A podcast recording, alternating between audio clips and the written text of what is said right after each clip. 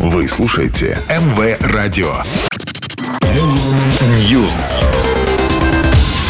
Всем привет, я Ника Романова, и это очередная порция актуальных новостей из мира музыки.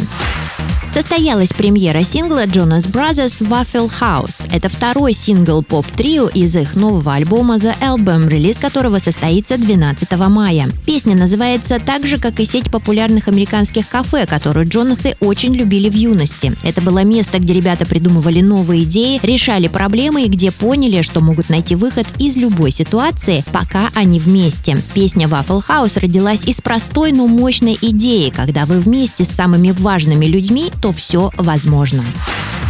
Дрейк посвятил новую песню семейству Кардашьян. Дрейк выпустил новый сингл Search and Rescue. В песне можно услышать голоса Ким Кардашьян и ее мамы Крис Дженнер. Сэмплы были взяты из реалити-шоу «Семейка Кардашьян». В эпизоде 2021 года они обсуждали развод Ким с Канье Уэстом. В целом, композиция посвящена проблемам брака и, возможно, давней вражде между Дрейком и Канье.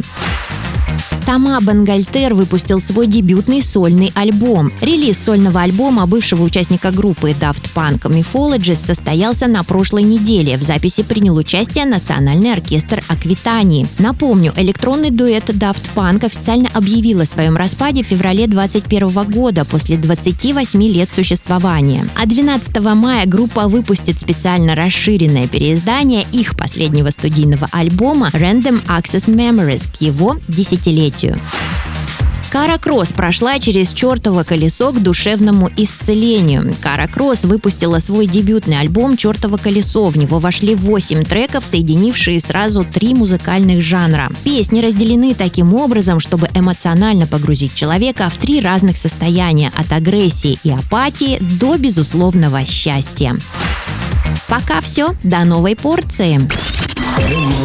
News.